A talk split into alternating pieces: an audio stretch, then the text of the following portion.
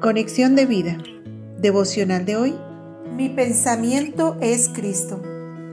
Dispongamos nuestro corazón para la oración inicial. Amado Dios, sé cuánto me amas y anhelas celosamente. Por eso, al despertar cada mañana, llevo cautivo mi pensamiento a Jesucristo. Lleno mi mente de su palabra para estar firme a toda astucia de engaño y poder permanecer en sincera fidelidad. Amén. Ahora leamos la palabra de Dios. Segunda de Corintios capítulo 11 versículos 2 al 3. Porque os celo con celo de Dios, pues os he desposado con un solo esposo, para presentaros como una virgen pura a Cristo. Pero temo que como la serpiente con su astucia engañó a Eva, vuestros sentidos sean de alguna manera extraviados de la sincera fidelidad a Cristo.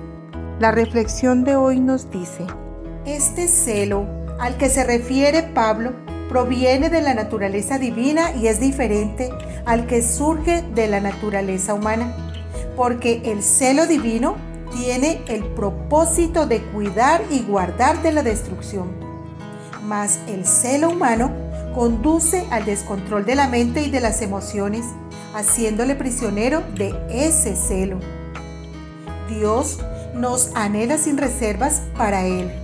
Santiago 4:5 dice, ¿o pensáis que la escritura dice en vano, el Espíritu que Él ha hecho morar en nosotros nos anhela celosamente?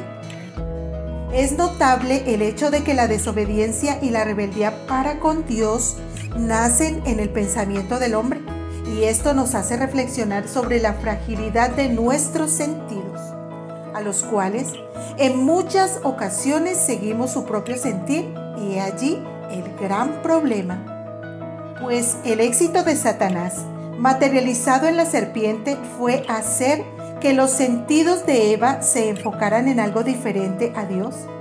Usó algo cotidiano e inofensivo, el fruto de un árbol para causar un gran daño. Eva no tuvo que pronunciar palabra alguna para caer, solo permitió que sus pensamientos se desviaran del compromiso puro y sincero que tenía hacia Dios y el hombre.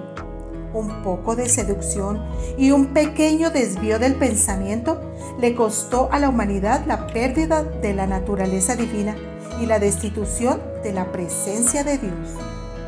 Para esto, Solo Jesucristo pudo ser el mediador y restaurar lo que la humanidad perdió.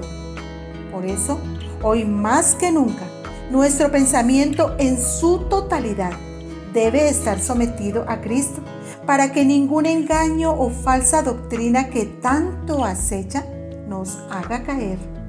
Pablo ansiaba que el amor de los creyentes de la iglesia fuera solo para Cristo así como una novia pura que afirma su amor a un solo hombre, pues la devoción simple y pura de los creyentes a Cristo debe ser firme y en sincera fidelidad.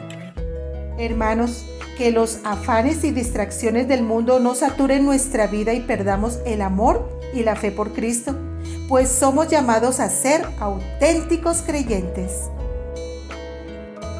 Visítanos en www conexiondevida.org.